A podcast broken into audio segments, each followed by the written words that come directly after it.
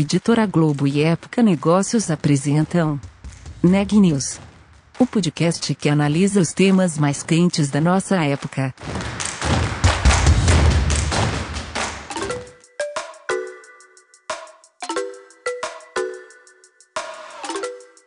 Olá, eu sou Elisa Campos, da Época Negócios, e estou hoje acompanhada da repórter Micaela Santos. Esse é mais um episódio da nossa série de reportagens especiais sobre a pandemia do coronavírus. Hoje nós vamos falar sobre os supermercados. A Micaela vai contar para a gente um pouco como o setor anda enfrentando essa enorme crise. Bom, Elisa, a pandemia do novo coronavírus tem provocado uma verdadeira corrida aos supermercados brasileiros, né? Muita gente fazendo compras, muita gente comprando alimentos, né, com medo de um possível desabastecimento e alguns estabelecimentos também adotaram medidas, né, para proteger os funcionários e os consumidores é, durante a pandemia. O Grupo Pão de Açúcar, por exemplo, criou uma faixa de horário de atendimento exclusiva para idosos, que são os principais grupos de risco né, do, da infecção pelo coronavírus. Então, todos, todos os dias, entre as 6 e as 7 da manhã, as lojas ficarão abertas somente para pessoas com mais de 60 anos, e após isso, o atendimento será normalizado. Então, é, outros supermercados também estão reforçando a limpeza né, dos produtos, dos carrinhos, enfim, para evitar o contágio. Também estão restringindo o número de itens por pessoa, né? Então, quando você vai em alguns mercados, em algumas cidades, como São Paulo, até alguns mercados do próprio grupo GPA, como Extra, você já vê um aviso nas prateleiras, né, com o número de itens para cada produto que o cliente pode levar para casa. Isso é uma tentativa de evitar que as pessoas é, façam um estoque desnecessário desses produtos né, em suas casas, agora que muita gente tá de quarentena, tá em home office, então muita gente está em casa nesse momento e as pessoas estão é, com medo de um, de um desabastecimento, né? Estão com medo de faltar alimentos nos supermercados, nas prateleiras. É, e eu conversei com o João Galassi, que é vice-presidente da Associação Brasileira de Supermercados, e ele falou que o setor tem, tem se dividido, né, é, tem tomado medidas para lidar com, com essa demanda da população, mas que ele garantiu que não há risco de desabastecimento, né? Então vamos ouvir a entrevista com o João Galassi. Primeiro, eu queria começar perguntando, então, como que está a demanda nos supermercados do Brasil, né? É, a gente viu que muitas pessoas com tudo que está acontecendo com essa pandemia, as pessoas correndo para os supermercados, houve realmente um aumento da demanda da população? Bom, é, nós estamos numa fase que os esclarecimentos são muito importantes, né? Eu acho que o primeiro deles, que reflete exatamente na, no aquecimento da demanda, é se de fato há segurança com relação ao abastecimento. Então, essa é a primeira coisa que eu gostaria de dizer há segurança completa com relação ao abastecimento. Mas nós somos o elo da cadeia.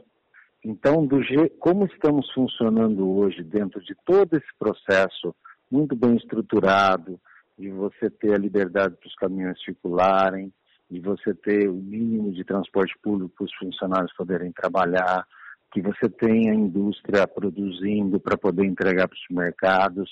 Então, dentro desse elo da cadeia, e os mercados, os estoques dos mercados estão muito, muito repletos de mercadoria, ou seja, há um abastecimento contínuo do CD para as lojas. Então, sim, há um aquecimento, mas o setor tem feito um trabalho muito intenso para garantir esse abastecimento. Mas não há necessidade por parte da população de manter um ritmo diferente do abastecimento como já era feito anteriormente. Ou seja, a, a, existem hábitos de consumo já estabelecidos. A pessoa comprava uma vez por semana, às vezes duas, às vezes uma vez a cada 15 dias. Cada um tem seu hábito de consumo e seu hábito de unidades de compra. E, e manter esse hábito de consumo estabelece nesse momento uma tranquilidade para que todo o setor possa continuar fazendo um abastecimento pleno, tranquilo e que possa, de uma forma muito, nesse momento tão difícil, podemos atender a todos. Então, tá, estamos tendo conta da demanda, temos condição de abastecer a população, há um esforço tremendo de uma equipe muito empenhada em fazer esse papel, e não há nenhuma necessidade por parte da população de correr aos mercados, ou seja, podemos ter tranquilidade nesse processo. João, e mesmo alguns produtos, por exemplo, o álcool gel, até o papel higiênico, que a gente vê, enfim, no, no noticiário, muita gente comprando, algumas pessoas relataram, em, enfim, alguns estabelecimentos que estavam faltando álcool gel, enfim. Esses produtos, Sim. realmente existe alguma possibilidade de que eles realmente faltem nos supermercados ou não? Isso tem a ver com realmente aumento da demanda? A, de, a demanda de produção de determinados produtos segue o sistema de algoritmos que foram construídos ao longo do tempo. Então eu tenho uma cadeia, fazendo de novo, né, nós somos parte, ela de uma cadeia do abastecimento. Essa cadeia do abastecimento recebia até então os pedidos de álcool gel com base no consumo normal do dia a dia. Aí esse consumo ia para a indústria, a indústria produzia o produto, mandava para os, enviava para os CDs, os CDs distribuíam para os mercados, atendendo a demanda com tranquilidade. Nunca faltou álcool gel no setor dos mercados. É, a questão é que há um aquecimento em, é, muito importante agora, né? Porque é um item que contribui com a segurança das pessoas, um item assim estratégico nessa nossa luta para vencer esse vírus. E evidente que o álcool, o sabão e água resolve o problema também, como diz o Ministério da Saúde, mas o álcool gel se tornou uma estratégia de, de proteção da população. Então a demanda do álcool gel cresceu demais. E isso não é possível você reabastecer o mercado de uma hora para outra, porque a cadeia de abastecimento precisa se organizar. Mas estamos tomando algumas ações.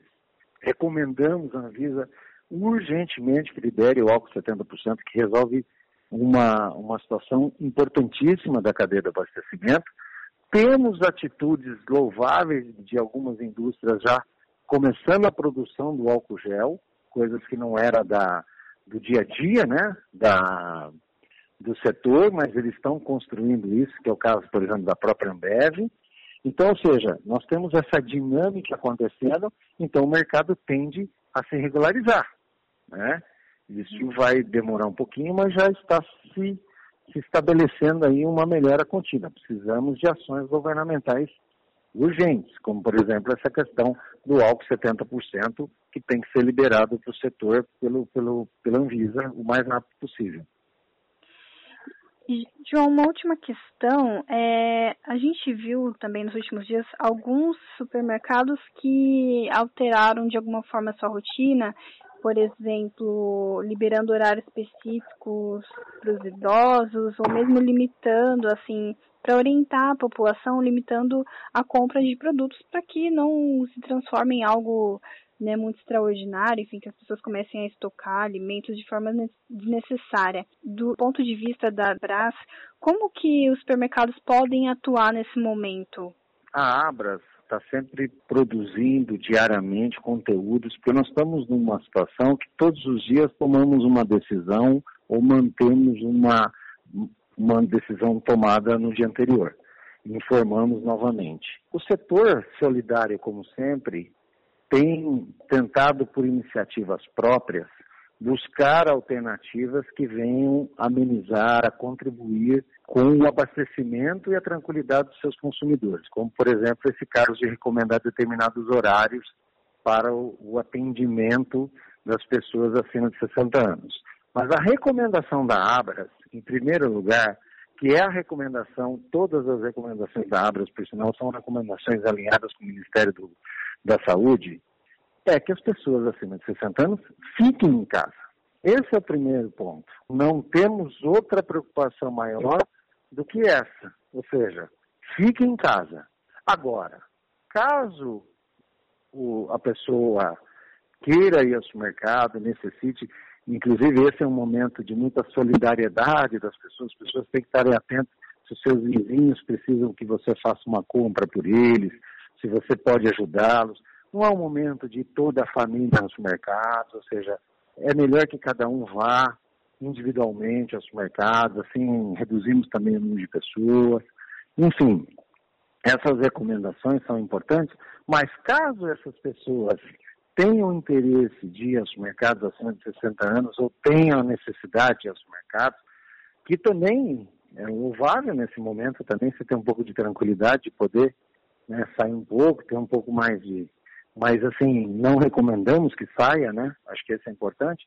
Caso isso ocorra, recomendamos que vá na parte da manhã. A maioria dos supermercados tem orientado, olha, utilize o horário da manhã, das 7 às 8, que é um horário que a gente tem um movimento menor, que é um momento até mais tranquilo para atender as pessoas com, com, idosos. E aí o setor, algumas cadeias já estão recomendando que as pessoas venham nesse horário. E aí essa recomendação, ela sempre é baseada na premissa da primeira, tá? Primeira fica em casa, mas uhum. se caso venha, esse horário das, das 7 às 8 é um horário preferencialmente é, que as redes estão disponibilizando para atender essas pessoas, mas não que as outras não possam ir, tá? Isso é uma recomendação. Certo. João, é, muito obrigado pelas informações. Queria agradecer a sua participação aqui no nosso podcast. Eu que agradeço. Espero que nós possamos aí juntos, todos unidos, passar o mais rápido possível por essa situação difícil, mas que com certeza sairemos ainda é, com muito aprendizado. Sofrimento não tem como dizer que não, não temos aí nesse momento, né? Mas com certeza nós vamos sair dessa com o menor impacto possível. É isso aí, gente. Como o João deixou claro, não existe risco de desabastecimento. Então, se todo mundo for ao supermercado e comprar apenas aquilo que precisa, não vai faltar produto para ninguém. Vamos agora então às notícias do dia. É, o último balanço do Ministério da Saúde, divulgado por volta das 4 horas dessa sexta-feira, é, fala em 904 casos confirmados de coronavírus no Brasil e, infelizmente, 11 mortes. É, dentro do noticiário econômico hoje, o Ministério da Economia veio a público e reduziu a projeção de alta do PIB. O Ministério esperava que o país fosse crescer 2,1% e praticamente zerou essa estimativa para 0,02%. Ou seja, ficamos na mesma, não crescemos esse ano. Alguns economistas, inclusive, com expectativas piores do que essa, falando de fato numa queda do PIB. Vamos esperar e vamos ver o que vai acontecer. Bom, desejo a vocês então um ótimo final de semana. Lembrando, gente, que a orientação das autoridades de saúde é para que a gente fique em casa, certo? Então, nada de ir pro bar, de ir pro restaurante. Agora é a hora de ficar em casa. A gente vai ter tempo para assistir série, ler livro, ouvir música, ligar para os amigos. Vamos fazer a nossa parte para diminuir o ritmo da contaminação aqui no Brasil, tá certo? Tenha um ótimo final de semana. Segunda-feira estamos aqui de volta. Um abraço.